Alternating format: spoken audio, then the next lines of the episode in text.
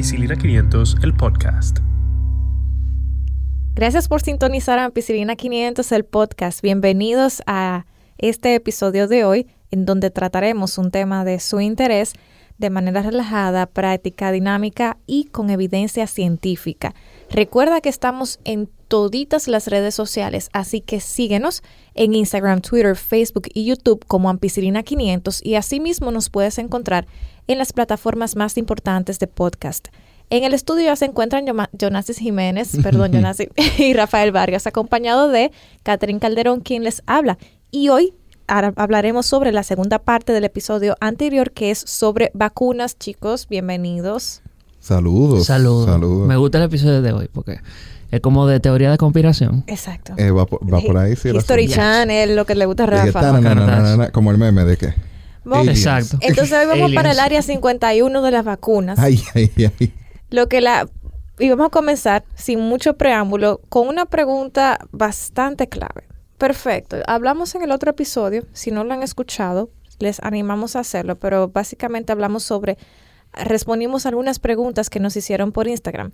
Y creo que en general mucha gente pensará, bueno, perfecto, las vacunas son súper buenas, pero ¿por qué tanta gente en la actualidad no cree en las vacunas? Eh, ¿A quién se le ocurrió? ¿A quién se le ocurrió eso? Bueno, pues miren, déjenme decirle que el movimiento antivacunas, según estudios y según una revisión que yo estuve leyendo ayer, es viejísimo. O sea, desde los tiempos más allá, más para atrás de Edward Jenner, cuando comenzamos a hablar sobre las teorías de los postulados de Koch y de Pasteur, que fueron las primeras personas que propusieron que las enfermedades no eran necesariamente un producto de una, maldición divina, que usted no era víctima de nada de eso. Se hacen la víctima. Que la fiebre no era el demonio. Y que no era producto de humores o de aires contaminados. Entonces ellos dijeron, no, mira, eh, muchas de las enfermedades son producto de microorganismos que causan enfermedad. Entonces desde ese tiempo ya la gente estaba un poquito reacia a creer eso. Y ya más recientemente, eh, el movimiento antivacuna tomó un poquito más de auge cuando en los 2000 Jenny McCarthy y Jim Carrey propusieron mm. que las vacunas eran las causantes de autismo. ¿Y de dónde vino esa creencia? La vamos a, hablar un poquito más adelante cuando respondamos si las vacunas causan autismo, pero tiene que ver primero. O sea, Hollywood. Hollywood, sí. Y de hecho, esa, eso es actualmente lo que está causando un poquito más de problemática. Primero, los estudios más realizados e interpretados. Hollywood que, no son médicos. Eh, gracias. Gracias. Ok. Ahí lo bueno, ellos pueden ser lo que ellos quieran porque son, Hollywood. Actores. Son actores y, ellos interpretan. A veces actúan a ser médicos también. Juzgue, usted. Entonces, al principio hubo muchos estudios más realizados y mal interpretados. Eh, hay uno muy famoso que trataremos en unos minutos. Luego, las celebridades que indujeron, digamos, una especie de histeria colectiva y diseminaron ideas erradas sobre la vacunación sin eh, mucho aval médico. Luego aparte, aparte de eso, creencias erróneas anticientíficas y basadas en sentimientos. Miren, hay algo muy importante y es que de por sí las vacunas son contraintuitivas. ¿Y qué quiero decir con eso? Bueno, cuando usted le pone una vacuna o cuando su bebé le pone una vacuna, usted ve a un niño que le pone una vacuna, ¿qué hace el niño? ¿Qué hace uno a veces? Uno, a uno le duele, hay gente que llora con las vacunas, los niños bastante que lloran. Usted no quiere causarle ese mal a un niño, usted no, lo último que, quiere Exacto, es causarle un daño entre comillas. Entonces, como dice Jonas, no es natural. No es natural sentir a un niño vulnerable y, y, verlo llorando. Entonces, mucha gente entiende que porque como siente que eso está mal, entonces tiene que estar mal. Otra de las razones importantes, y es como que ha tomado mucho auge, sobre todo en los últimos 5 a 10 años, es la desconfianza de la autoridad y los gobiernos. Mucha gente piensa que el gobierno, y en algunos casos es así, eh, te quiere controlar quiere controlar lo que tú comes, lo que bebes, lo que te pones y que un arma de control es poner vacunas. Porque mucha gente entiende que en las vacunas hay componentes que son dañinos. El gobierno y Hollywood no quieren controlar. No, Hollywood no quieren controlar a nadie. Y todo lo que venga de un gobierno y todo lo que sea obligatorio se entiende como malo. Entonces eso ha venido, digamos, a dañar un poquito la reputación de las vacunas. Y hay un estudio eh, que se hizo, que estuve revisando, que Hornsey y colaboradores verificando, verificaron cuáles eran los estereotipos eh, y cuáles eran las características comunes de las personas que no creían en la vacunación. Y se encontraron algo muy interesante. No hay un nivel socioeconómico que vacune más o menos, eh, pero sí vieron que hay algo muy eh, interesante que está en común en todos. La mayoría tienen pensamientos conspiracionales, tienen pensamientos de que creen que este tipo de medidas infringe con su libertad individual. Eh, hay gente que por razones supuestamente religiosas y por miedo a las agujas no ponen vacunas. Déjeme decirle que ninguna religión prohíbe las vacunas, incluso eh, el judaísmo, eh, que es una de las religiones, digamos, un poquito más cerradas. Recientemente comentaron algunos rabinos que ellos no estaban en contra de la vacunación. Lo que pasa es que hay algunas ramas ultra ortodoxas que sí. Y lo más importante que la mayoría de los que consumen esta información errónea son padres que están eh, preocupados por sus niños. Y que no investigan. Y que no, bueno, investigan pero de fuentes eh, que les hacen sentir Que no le conviene. De los grupos de Facebook y, cosas así que no son fuentes científicas muchas veces. Exactamente. Ah, algo muy interesante es que Usualmente nosotros hacemos, digamos, campañas contra los antivacunas y se ha comprobado que los antivacunas no van a cambiar eh, sus pensamientos y, su forma de, ser. Pero sí tenemos que tratar de conquistar a los que están dudosos de las vacunas. En, en inglés serían los hesitants. De hecho, el vaccine hesitancy, o sea, la duda para poner las vacunas, fue nombrada como uno de los 10 retos de la salud de la OMS para el 2019. Y eso es importante. O sea, estamos hablando de que está más o menos al mismo nivel de, de las principales eh, enfermedades que están matando a nivel mundial. Entonces, ya la OMS lo puso como eso es un riesgo. Porque obviamente, si usted no se vacuna, pone, se pone usted y pone a otros en peligro de algunas enfermedades. Así es. Y vamos a comenzar entonces a desmitificar con lo que la gente vacunas, quiere escuchar. con lo que la gente quiere escuchar. Vamos a hablar claro. ¿La vacuna causa autismo? No, pero ¿por qué la gente cree que sí? Cuéntanos, Jonas, un poquito de eso. Bueno, lo que pasa es que la desinformación es un problema y la mala información es uno peor. Porque usted no saber algo es una cosa, pero usted creerse algo equivocado es lo que causa el problema. Sucede que en 1998 hubo una revista muy reconocida, muy establecida dentro del mundo médico, que publicó ¿cómo se llama? The Lancet. The Lancet. Ajá, la Lanceta. La Lanceta, The Lancet. Tío. Eh, una Así revista. es que lo traducían en español. Lanceta. no, pero The Lancet. y entonces publicó un estudio en donde un doctor, Andrew Wakefield, eh, su autor principal, asociaba la vacuna de la SRP, que mencionamos en el episodio anterior, la de sarampión, rubeola y parotiditis, o MMR en Estados Unidos, MMR, measles, mumps and rubella, eh, a, reacciones a reacciones inflamatorias en el intestino, que a su vez entonces esa reacción inflamatoria provocaba un péptido, un supuesto péptido, que resultaba tóxico a nivel cerebral. Eso fue lo que él encontró en su estudio. Y que eso aumentaba entonces la, la probable aparición de autismo. Entonces, ¿cuál es el problema con esto? Tú dices, wow, pero mira, eso puede que sea algo controversial. Entonces hicieron un documental seguro y salieron por ahí a, promoverlo. El problema fue cuando se puso, se pusieron a investigar a fondo, porque en, el mundo médico sí existe eso. Si tú publicas algo, a ti te lo van a cuestionar. Y lo van a repetir para ver si va a Y lo van a repetir. Por ejemplo... o, sea, o sea, lo ponen en tela de juicio, en debate. Exacto. Entonces, muchas de las cosas que se... Tú publicas algo, Rafael, en España, ¿verdad? Porque es Rafael de España. Tú publicas algo allá y... y yo aquí en República Dominicana digo yo, hmm, yo quiero hacer un estudio. Déjame ver que... Oh, mira, Rafael publicó esto en España. Déjame ver si aplica a los pacientes de aquí de República Dominicana. Y lo hago aquí. Y lo hacen allá. Y vuelven y lo hacen en Estados Unidos. Toda parte. Entonces, así que funciona el mundo de la investigación científica. Ya. ¿Qué sucede? que analizando cómo el, doctor Wakefield hizo su estudio, se encontró que solo lo aplicó, solo fue en un centro, solo se aplicó a 12 niños, entre los cuales ninguno de los 12 niños tuvo esas reacciones inflamatorias a nivel intestinal. Y el supuesto péptido nunca se encontró en ellos. ¿Y de dónde sacó él eso? Ah, espérate. Entonces, no hubo un grupo control y la probabilidad de tener autismo era mayor al vacunarse, que dijera que la probabilidad de tener autismo era mayor al vacunarse que a no vacunarse. Cientos de científicos trataron de replicar el efecto y no encontraron ninguna asociación. De hecho, en Dinamarca se realizó un estudio de cohorte, que, ya lo habíamos descrito en otro de nuestros podcasts, que era un estudio de cohorte, que se siguió a más de medio millón de, de niños entre 1991 y el 98. Dice que fue retrospectivo, se, miró hacia atrás. Medio millón. El hombre que publicó el estudio que hizo todo el daño de que la vacuna causa en autista estudió 12 niños. Y se creó otro estudio de medio millón de niños y no se encontró mayor riesgo entre vacunar a un niño y desarrollar autismo que, que un niño desarrollar autismo sin vacunarlo. Ese fue el resultado. O sea que el estudio fue un auténtico disparate. Sí. y, bueno, y todo el mundo creyendo en eso. Y en el 2006, hablando de estudios, en el 2006 en Canadá se realizó un estudio que demostró que, sus resultados eh, concluyeron que una persona no vacunada tenía mayor incidencia, que probabilidad de desarrollar autismo que una persona vacunada. Entonces, Wakefield terminó desacreditado, como ustedes entenderán, y se le quitó su licencia de práctica de medicina. Pero el estudio prosperó. Pero entonces el, daño que él hizo superó su capacidad de poder ejercer medicina.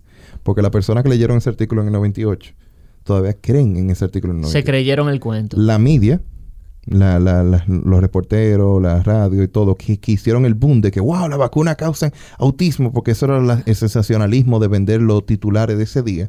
Hicieron el daño y no se ha podido retroceder. Primer impacto en esa época, mm. Bueno, Un estudio de la universidad, no sé qué, no sé cuánto. De todo, de todo. Gracias a que no había Instagram en ese tiempo. Pero los resultados han ah. llegado a Instagram porque en Instagram salen personas que son anti-vaxxers.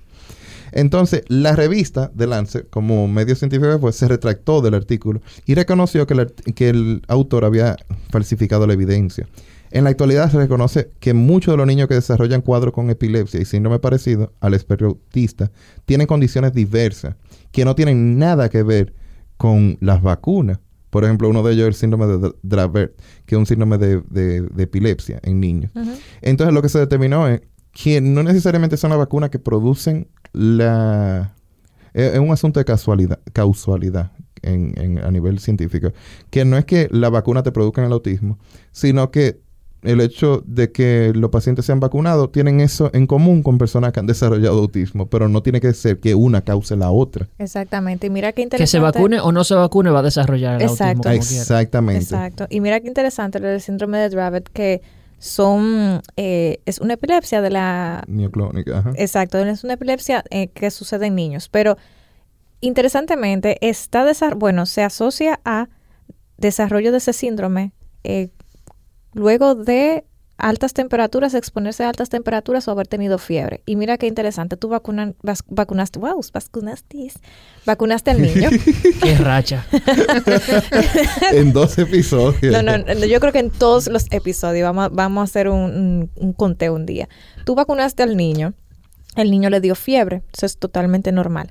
Luego de esta fiebre, el niño comienza a desarrollar eh, convulsiones o epilepsia y tú piensas que fue la vacuna, pero no pensaste que quizás el niño tiene una predisposición genética a desarrollar ese síndrome eh, y que el agente desencadenante, el gatillante, fue la fiebre de la vacuna. Y no fue la vacuna, sino que cualquier fiebrecita, independientemente de eso, iba a hacer que desarrollara ese síndrome. Por, por decir un caso, que, es lo que, sucede. Que, es lo que sucede en muchos casos de niños que tienen efectos secundarios posterior a la vacuna, que no siempre tienen eh, relación con la vacuna. Aunque sí todas las vacunas tienen efectos secundarios descritos, aunque en la mayoría de individuos no van a suceder. No es la vacuna, es que el muchacho le va a dar eso como quiera. Exactamente. Pero la vacuna es algo que todos los niños tienen en común, entonces claro. por eso tan por eso ha sido tan fácil como adherirse a ello. Exactamente. Para, para hacerlo. Otro de los mitos que, que, se habla frecuentemente es sobre si las vacunas sobrecargan el sistema inmune de los niños. La respuesta es que no. Les cuento que desde el nacimiento el sistema inmunológico o el sistema de defensa del cuerpo humano usualmente se encuentra en constante cambio.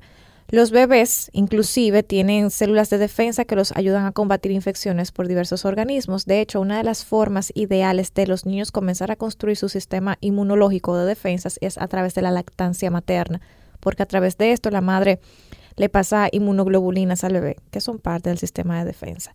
Entonces, Las vacunas contienen los mismos componentes que se encuentran en una infección que podría ocurrir de forma natural.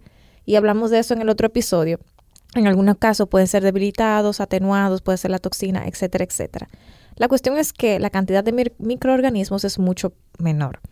Entonces las vacunas estimulan una reacción del sistema de defensa, pero, al pero como el estímulo viene de un agente debilitado, la respuesta es menor, por eso da una fiebrecita, pero no es igual que la enfermedad. Y al mismo tiempo le da una foto al sistema inmunológico, como de los 10 más buscados, le dice sistema inmunológico, mire, esa es la foto del sarampión, esa es la foto de la varicela, esa es la foto de la parotiditis. Si usted lo ve, atrápelo, que estamos dando una recompensa de un millón de dólares.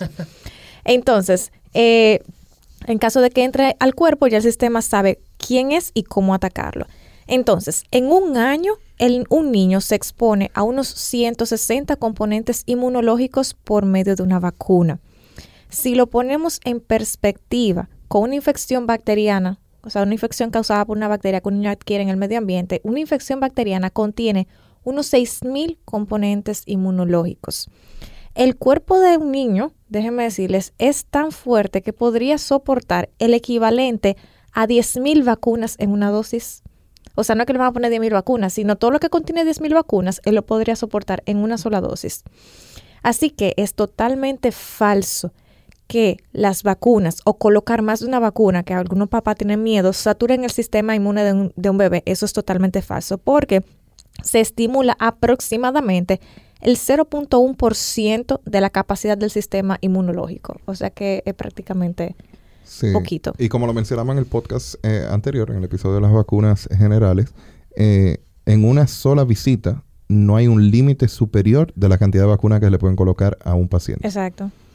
Eh, eso ha sido estudiado y no se ha visto ninguna ventaja ni desventaja en colocarle más de una, más de tres, más de cuatro, cinco, seis vacunas en una sola sesión, porque lo más importante es captar el paciente e inmunizarlo. Entonces yo ponerte una hoy y decirte, ah, vuelve mañana o pasado mañana y que el padre te diga, ah, no, que el trabajo, que un día libre, que esto y que lo otro, y el paciente no se inmuniza porque no se puede, entonces es una complicación. Por eso se pueden colocar varias dosis en una sola sesión, una sola visita. Exactamente. Entonces, ¿no es mejor tener la enfermedad que la vacuna y así crear defensas? Eh, no, no, no, no, Hay mucha gente que dice eso, que dice, ok, pero... Es un mito. Sí, porque te dicen, mira, pero si no es mejor entonces que el niño le dé varicela o sarampión, para que ya salga de eso. O sea, si ya como quiera tú vas a estimular el, cuerpo. Para ese tipo de enfermedad. Ah, que, que, coja el... Que, se, que se inmunice del medio. Exacto. Eh, no, no, no. no. no me están viendo la cara, pero... No, inventemos. No, no, es mejor porque, porque una vacuna, como mencionamos en el episodio anterior, mira, les recomiendo 100% que escuchen el episodio anterior para poder eh, manejar los términos de, ahora, exacto. Eh, porque en el episodio anterior describimos los tipos de vacunas que hay. Y mencionamos que hay diferentes tipos. Entre ellas están las vivas atenuadas y las recombinadas y las muertas.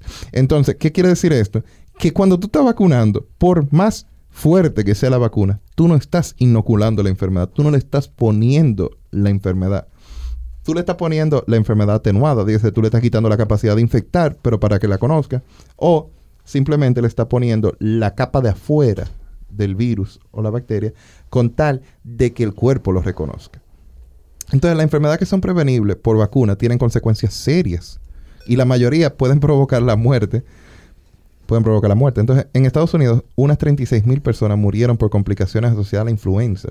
Y es una enfermedad prevenible con vacuna. Y, es, y, hay una vacuna anual para eso. Entonces, para el 2013 se previnieron aproximadamente 2 millones de muertes gracias a las vacunas.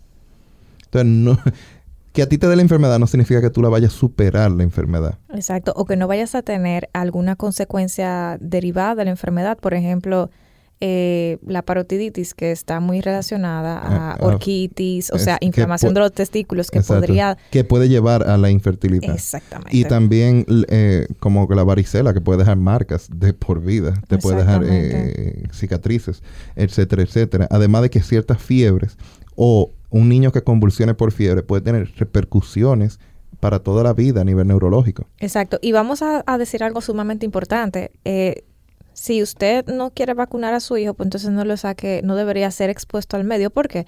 Porque ese niño o esa persona no vacunada se convierte en un riesgo. Si una mujer embarazada adquiere, por ejemplo, rubeola, es prácticamente inminente que ese bebé venga con problemas y con defectos genéticos. Y hablamos... Si ella no está inmunizada. Exactamente, si ella no está inmunizada. Y en el podcast anterior dijimos que la rubeola no se vacuna durante el embarazo. Exacto, eso mismo iba a decir, que no se debe poner en el, administrar en el embarazo. Igual vamos con, con otros casos. Si usted es una persona mayor o con, o, digamos, un abuelito que no se pueda vacunar o se vacunó hace mucho tiempo o, no, o desconoce su esquema de vacunación y se enfermara de, una de, algo eh, como esto, sencillo, digamos como una varicela, se ha descrito que usualmente en los extremos de la vida, niños y, ancianos, usualmente las consecuencias pueden ser más graves. Puede tener una neumonía y de una neumonía se muere un adulto mayor. Y ahí cabe un término que es algo que se escucha en la noticia y no todo el mundo lo domina, que es la inmunidad de manada. Exactamente. El herd immunity. Y aquí perfectamente Catherine lo explica con la mujer embarazada y con los ancianos. Cuando hablamos de inmunidad de manada, no es que estamos protegiendo a las personas que vacunamos, es que estamos protegiendo a las personas que no podemos vacunar. Exacto. Porque es verdad, hay vacunas que no pueden aplicársela a todo el mundo. Una mujer embarazada, tú no le puedes poner una SRP si ella no está inmunizada. Y aunque toda mujer debe, toda persona, no mujer, debe estar inmunizada con sarampión, rubella y, papel, eh, sí, eh, no podemos asegurarlo eso, porque tal vez salió embarazada antes de completar su esquema. Hay personas que no conocen su esquema, no tuvieron ese esos recursos socioeconómicos. O es de un país eh, de un, del extranjero y no tiene, nunca se vacunó, no tiene O no era parte de su, de su formación. Entonces, nosotros no podemos culpar, no podemos poner a su cría, a su bebé, a sufrir por eso, ni a la paciente por eso. Entonces, por eso se inmuniza a todo el mundo, idealmente, para que cuando una persona que no pueda o no se deba inmunizar, entonces no, la enfermedad no circula en el medio. Exacto, y, se, y eso solamente se logra vacunando al 95% de la población en la mayoría de enfermedades.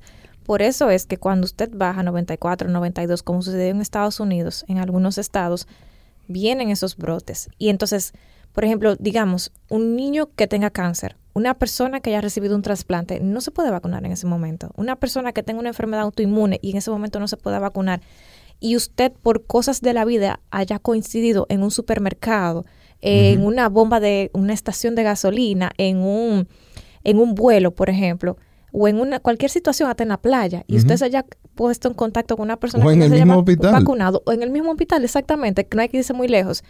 Eh, se haya puesto en contacto con una persona no vacunada porque no le dio la gana. Que anda caminando con sarampión. Eso es un problema. Sí, porque entonces, por ejemplo, si tú tuviste un trasplante, o tú estás bajo radioterapia o quimioterapia, tú estás en inmunosupresión. En el caso de trasplante, tú nunca vas a estar fuera de inmunosupresión. Porque a ti hay que suprimirte tu sistema inmune para que no ataque tu órgano trasplantado. Exacto. Que tiene, Que tiene una identificación de, del donante. Entonces tu cuerpo no lo reconoce como suyo. Entonces, ¿qué uno hace? Le da medicamento para calmar tu defensa para dejar que el órgano funcione en paz. ¿Qué sucede con eso? Que hay vacunas que a ti nunca van a poder ponerte. Porque las, como tú tienes inmunosupresión, las vacunas de, de, virus atenuado a ti no se te pueden poner. Porque tú no vas a poder eh, realizar la defensa necesaria para aceptar la vacuna. Y yo creo que han, han, habido anécdotas de eso. Yo creo que Katherine una vez me estaba comentando de una población que dejaron de vacunar a los niños y comenzaron a salirle ñañara en el de cuerpo. De todo, de todo. Entonces, eso es lo que pasa. Entonces, cuando uno dice, no, tienen que inmunizar a su niño, no es solo para proteger a su niño, es que hay poblaciones en riesgo. Sí que hay que protegerlas también. Y la manera en que hemos llegado a protegerlas es inmunizando a todo el mundo que puede para que los que no pueden entonces no le den. Exactamente. Hay algo interesante y es que mucha gente cree que las vacunas tienen ingredientes tóxicos. Sustancias tóxicas. Sí. Eso es veneno. Exactamente. Eh, realmente no es cierto. Vamos a hablar un poquito de eso. Otra de las razones que la gente da para rechazar la vacuna es básicamente esa, eh, de que tienen preservantes, pero la realidad es que son mínimos, son tolerables. Señores, para hacer una vacuna hay que, tiene que pasar como más o menos 10 años en, en estudio. O sea, no es de que para poder salir al, mercado. No es de que, ay, yo me inventé una vacuna, déjame, eh, vamos a estudiarla dos o tres años y pues después vamos a lanzarla al mercado. No, pasa por unos eh, sistemas muy rigurosos a nivel internacional. Entonces, miren, uno de los que más se habla es el famoso timerosal, eh, que es un preservante que contiene mercurio. Pero ¿qué pasa? Ese tipo de mercurio es muy distinto al que se encuentra en los pescados y que puede resultar tóxico. Les cuento que para eliminarse del cuerpo, por ejemplo, el timerosal se convierte en el, en etilmercurio y el etilmercurio no se acumula en el cuerpo, sino que se metaboliza, o sea, se elimina rápidamente y es de vida media corta. Pero el que se encuentra en los pescados se llama metilmercurio y ese sí suele adherirse a las grasas del cuerpo, o sea que es lipofílico y resulta sumamente tóxico cuando se acumula. Entonces, algo interesante que sucedió es que ustedes saben que la población, la, opinión pública puede realmente mover, eh, mover intereses. Se, terminó eliminando el timerosal de las vacunas, eh, bueno, de la mayoría de las vacunas, para que este, para la población general, no representase un peligro, aunque está más que demostrado que no representa un peligro.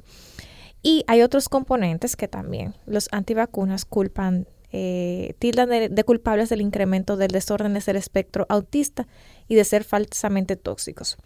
Por ejemplo, otro de los que culpan es el aluminio, pero si ponemos en proporción la cantidad de aluminio en unas vacunas, que son 4.25 miligramos, versus la cantidad de aluminio que consume un bebé en el curso de seis meses, que son 120 miligramos, vemos que un bebé consume bastante aluminio y es un componente normal incluso de los alimentos. De la leche fortificada. Y es de parte de la leche fortificada, leche de fórmula.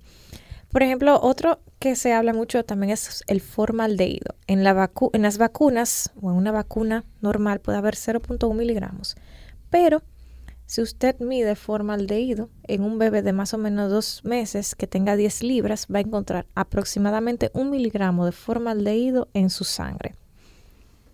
Así que eh, no le tenga miedo a las vacunas, porque las vacunas realmente, aunque, aunque contienen estos ingredientes que son preservantes, ya están más que probados de que no causan en la mayoría de los casos. Entonces, con, con buenos niveles de higiene y de agua limpia y buenos hábitos, entonces, ¿todavía necesitaría vacunarme? Tú sabes que es una pregunta sumamente común, sobre todo en países de, de altos ingresos y alguien, y, y alguien que conocemos tú y yo. ¿En serio? me, me dijo, no, mira, eh, lo que pasa es que esos, esas enfermedades, las que son prevenibles por vacunas, suceden cuando no hay higiene. ¿Que vive fuera? Sí, vive en Estados Unidos. Oh, eh, pero nosotros acá tenemos muy buena higiene y por eso necesitamos vacunarnos, porque si tenemos buena higiene, si hay buena agua, entonces los niños no se van a enfermar. Es dominicano es dominicana esa persona. No, pero ya, señores, porque cuando a lo mejor nos escuchan. Entonces, eh, como dice Catherine, sí. Como que sí, hay que... La, la, la respuesta universal a esa pregunta es sí. Tu nivel de higiene, tu nivel socioeconómico, no influye en que tú te vacunes o no. Bueno, influye en tu asequible, eh, qué tan asequibles son tus vacunas. Pero no quiere decir que porque tú eres rico, o sea blanco, o sea pelo bueno, o sea rubio, eh, no tiene que ver con que debas o no vacunarte. Todo el mundo debe vacunarse. Yo lo que pienso es que no existe, o sea, como buena higiene, por más higiénico que tú seas. No, exacto. o sea, tú necesitarías un, ambiente como cuando tú vas a operar a una gente. Y, déjame decirte... O sea, como sacar toda la, toxina. Y que la única, la, perdón, Catherine, la única manera de tú no tener que vacunarte es que se erradique por completo. Esa enfermedad. La enfermedad. Que es lo que ha pasado en el caso de la viruela. Exacto. Eh, como mencionamos en el podcast anterior, sí existen ciertas opciones de vacuna para viruela, pero son usadas en casos extremos de personas. Y después no es estandarizado. Exacto. Y es muy particular la manera de administrarla.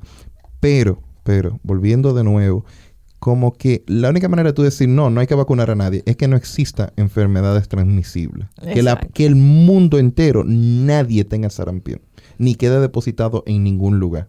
Entonces ahí ya no hay que poner sarampión. Y hay algunas enfermedades que sí tienen que ver con hacinamiento, pero hay otras enfermedades que no tienen que ver con condiciones de higiene. No, exacto. Entonces, vamos a estar claros, incluso si eso fuera así tan cierto en países de altos ingresos, donde eh, por alguna razón se disminuyeron los niveles de vacunación, estoy hablando de países de Europa específicamente, donde hay muy poca pobreza, se vio un aumento eh, garrafal de, casos de sarampión en, este, eh, en, el año pasado, no tanto en este año, en el año pasado.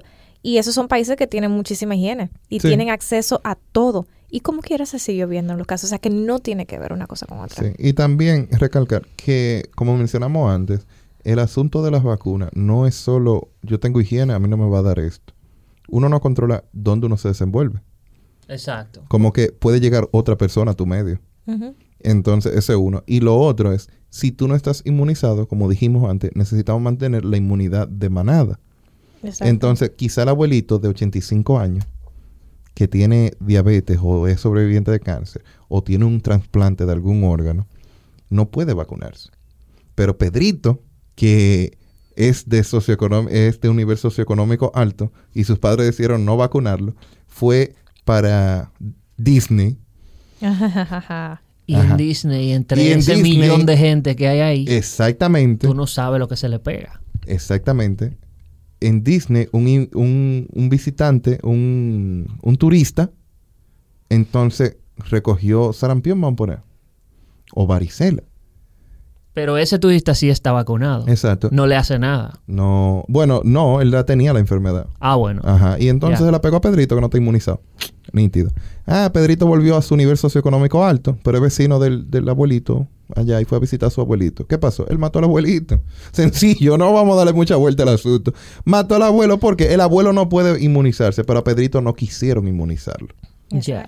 Y así es que llega. Entonces ellos están en su nivel socioeconómico alto, pero visitando allá en su nivel socioeconómico alto, recogieron la enfermedad. No le tuvo que llegar a su casa. O andaban para Tailandia, de paseo, en crucero, o andaban para qué sé yo a dónde. Entonces, tu nivel socioeconómico alto te protege en tu burbuja, entre comillas. Y es que todo eso se da como a nivel de microorganismo. Exacto, que nosotros no lo podemos controlar a simple vista, ni podemos decir yo no me voy a meter por ahí porque me va, me va a afectar.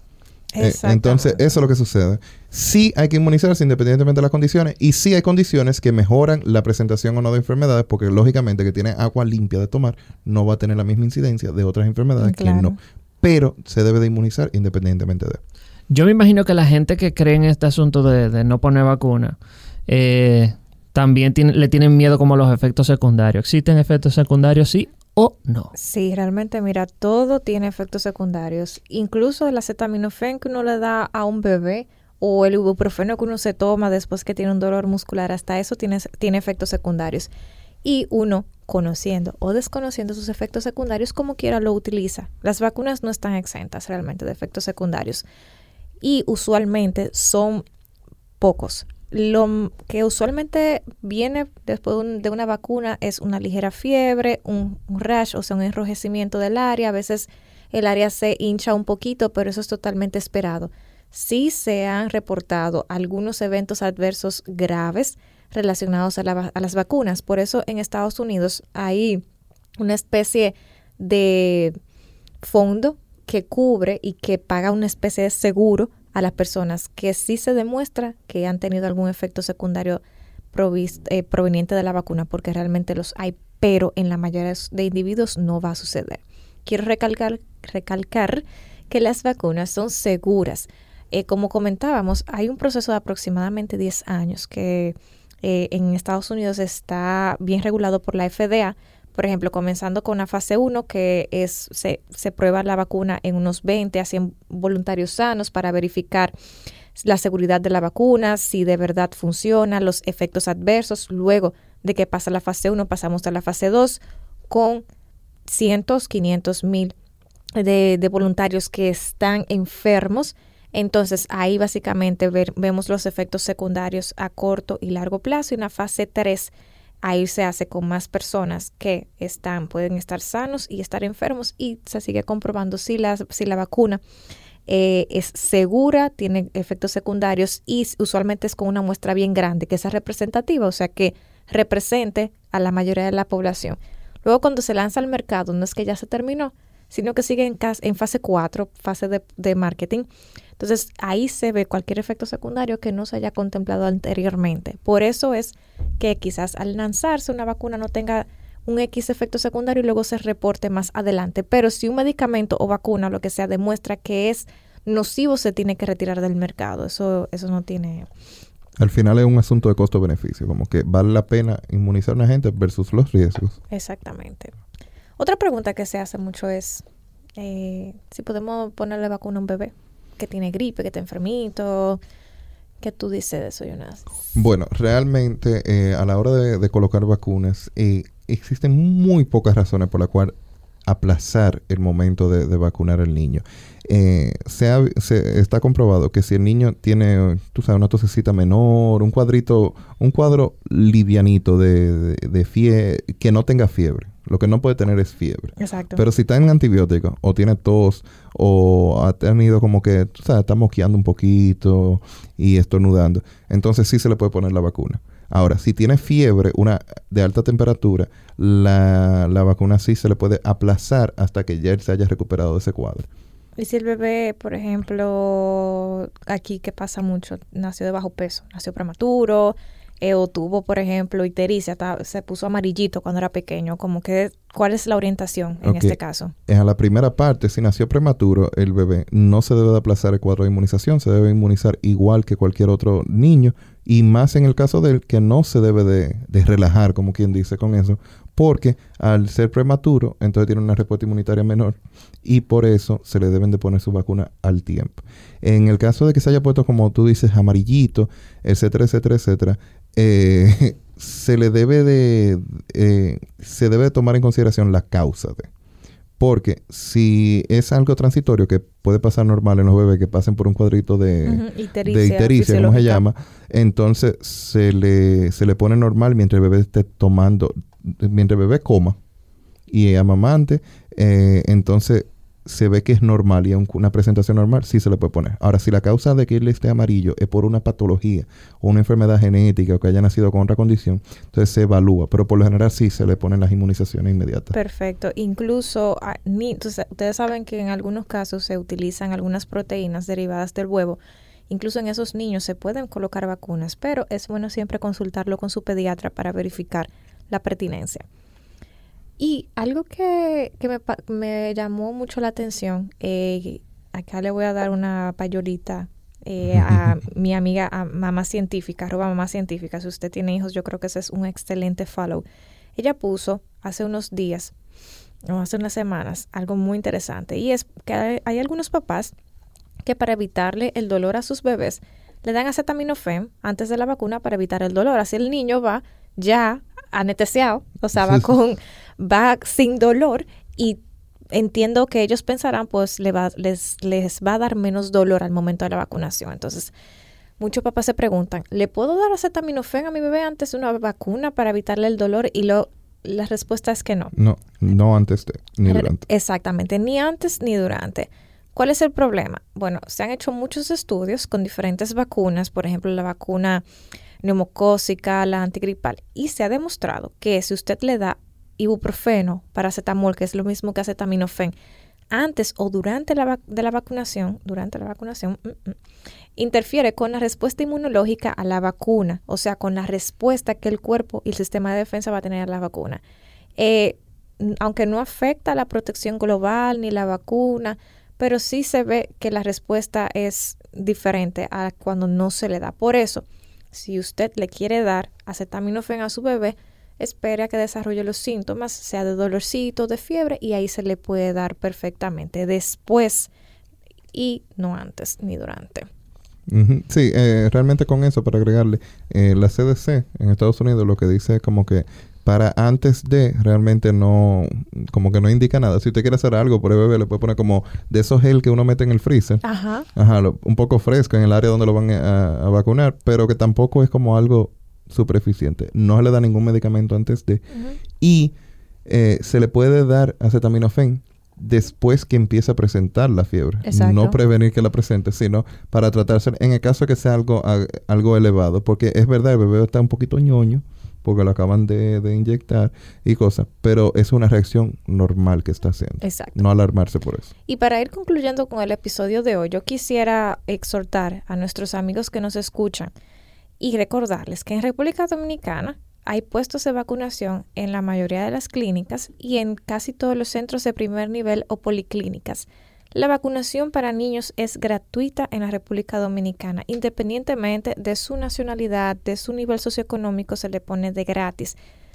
Honestamente les digo que no en todos los centros de primer nivel a veces aparecen, porque no todos los centros de primer nivel tienen vacunaciones, pero sí si usted va a un centro de primer nivel que tenga vacunación, debe, deben haber suplidas eh, toda la vacuna que usted necesite. Como decía Jonasis, también en centros de segundo y algunos de tercer nivel, eh, centros eh, locales, municipales y regionales deben aparecer las vacunas.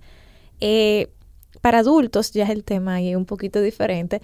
Usualmente se cobra, se cobra, pero en algunos casos se pueden aprovechar algunas jornadas de vacunación que hace el Ministerio de Salud Pública cada cierto tiempo o algunas aseguradoras también. Lo importante es que usted se mantenga al tanto de su propio eh, esquema de vacunación, independientemente de su edad y si tiene hijos también el de ellos. Algo que preguntaban, ustedes saben que nuestros eh, seguidores y oyentes son finos. Me preguntaban Wow. sobre el futuro de las vacunas. Realmente esa es una muy buena pregunta. Y déjenme decirles que, Vacuna voladora.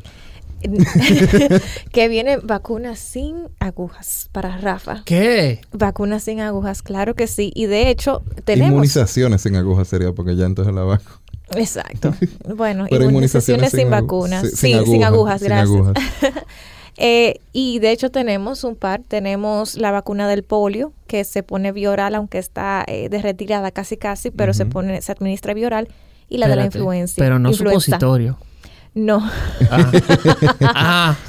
Ya. eh, di que un, un- un mal, se, se cambia un mal mayor por un mal peor. Eh, pero vienen vacunas sin agujas.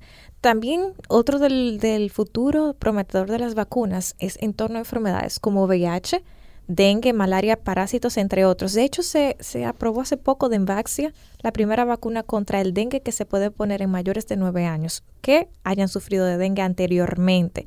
Eh, es una gran promesa, sobre todo en países como el nuestro, donde Sí. la mayor cantidad de casos eh, que tenemos de dengue son en niños. La emergencia pediátrica se llenan Sí, de dengue. entonces, tenemos, a mí me parece sumamente interesante que se está desarrollando vacunas contra infecciones eh, parasitarias como la de la entamoeba, lo que la gente dice ameba. Se están desarrollando vacunas Muy contra bien. eso. También vacunas, oigan esto, para curar o tratar enfermedades como cáncer o enfermedades autoinmunes. O sea que no va a ser, no van a ser las vacunas para prevenir, sino ya usted tiene la enfermedad y vamos a curarla con una vacuna Excelente. para estimular el sistema inmunológico del cuerpo y para curar esas enfermedades. O sea que eso está genialísimo. Sí, y para prevenir, ya tenemos la primera vacuna para prevenir cáncer, que es la del VPH. la del. HPV virus del papiloma humano también. Exactamente. Es la primera vacuna que previene cáncer. Exactamente. Y me parecería súper interesante una vacuna que curara una enfermedad, porque la mayoría la previenen y que si fuera para curar pues, sería un éxito. Yo creo que estamos cerca Que de funcione eso. de, la- de las dos maneras. Sí, ¿no? Que vaya directamente y ataque lo que la el patógeno. Pero que ataque y que también mantenga como una barrera ahí de seguridad. Exactamente. Eso sería para allá va la ciencia. Esperemos que, que- que Y allá. estemos vivos para verlo. ay sí, ojalá que sí. Ujú. Señores, y antes de finalizar, yo quiero que demos nuestra acostumbrada capsulita para recomendar a nuestros oyentes. Arranco yo. Y ya me Ya, señalaron. ya, ya está señalado. No, eh, yo siempre me voy por el lado de que siempre hay que contrastar la información que uno tiene con relación a la gente que creen en que no se puede poner vacuna. Hasta una conversación con un médico, un- un- o sea, preguntar, o sea, ¿qué tú crees de esto? Dime, ¿qué, qué te parece que, que salió aquello? O sea, contrasten siempre la información. No hay una única fuente de información ahora que está el Internet. Siempre hay muchas fuentes de información. Hay gente hablando mucho de disparate, hay gente hablando cosas con, con sentido. Así que siempre contrastar todo lo que uno lee y ve. Exacto. Y continuando con lo que decía Rafa, eh, realmente la ciencia no es exclusiva, eh, inclusiva, y tampoco es absoluta. Entonces, si ustedes se fijan, los artículos que nosotros utilizamos aquí mismo, decimos, eh, se ha visto que tiene mayor beneficio que riesgo. Se ha visto, entonces así mismo la cosa, cuando ustedes leen algo en las redes sociales o en el internet y es tan como absoluto, no, sí, esto y lo otro, como que la vacuna producen X cosa y ya. Entonces, sean bien, sean cuestionantes de eso. Y no solo en vacunas, sino en todo lo que ustedes leen relacionado a la medicina. Nada es tan absoluto. No existe medicamento perfecto, tampoco existe la enfermedad perfecta. Entonces, a ustedes que nos escuchan, pónganse al día con su esquema de vacunación. Como hizo Rafa después de la última, del último podcast, ya en esta- la semana pasada, ya Rafa se puso al día con su esquema. Ya yo controlo Eh, ya esa parte. controla. Entonces, pónganse al día con su esquema de vacunación. No crean todo lo que leen en las redes, aunque esté publicado en ciertos revistas de gran impacto internacional. Todo tiene que ser cuestionado. Y eh, nada, señores, cuídense. No en- nos encanta, ah, en lo personal me ha encantado las preguntas que ustedes nos mandan vía Ampicilina 500 y también a nuestros eh, Instagram privados. eh, las preguntas que nos mandan porque nos dejan cómo interactuar con ustedes. Así que por favor continúen enviándolas. Y nada, eh, hasta la próxima. Yo quiero fina- finalizar diciendo, como dicen mis amigos de The Barbell Doctors, eh, no nos crean a nosotros, crean a la evidencia. Y para hacer este episodio eh, de unos 45 minutos, nosotros revisamos más de 20 fuentes que van a estar en el link tree que ustedes pueden encontrar en nuestras fuentes en ampicilina www.ampicilina500.com. Así que no solo no se lleven de nosotros porque somos nosotros y nosotros lo decimos, sino que llévense de la gran cantidad de evidencia que está en internet, que está en lenguaje asequible para una persona que no es médico. Verifiquen la evidencia y cualquier cosa, ustedes nos dejan saber qué piensan sobre ello. Si han llegado hasta este momento, yo les quiero agradecer por su fiel escucha. Recuerden que este espacio está hecho para ustedes, así que si te gustó el episodio, pues por favor, spamea a tus amigos, familiares, compañeros, enemigos, primera base, segunda base, a quien tú quieras en las redes sociales y dile que sintonicen el podcast. Si no lo hemos dicho suficiente, estamos en todas las redes sociales, Instagram, Facebook, YouTube, Twitter como Ampicilina 500 y en tu plataforma de podcast favorita. Si quieres encontrar más información y verificar nuestras fuentes, te invito a pasear por nuestra web www.ampicilina500.com. Hasta la próxima. Y en el próximo episodio de Ampicilina 500, Algo de lo que mantiene como que todo ese impuesto es el epiplón. Es una tela que lo recubre todo y entonces mantiene todo impuesto. Déjame decirte que eso ha sucedido en los pulmones. En serio, Sí. que te crecen mata dentro de... Sí, en personas que tienen el sistema de defensa muy, pero muy debilitado. Una señora, ese caso salió publicado en una revista. Ella se tragó una, una eh, semilla, no me acuerdo de qué, y comenzó a crecerle como una especie de matita dentro. sintonízanos cada lunes a partir de las 7 de la mañana.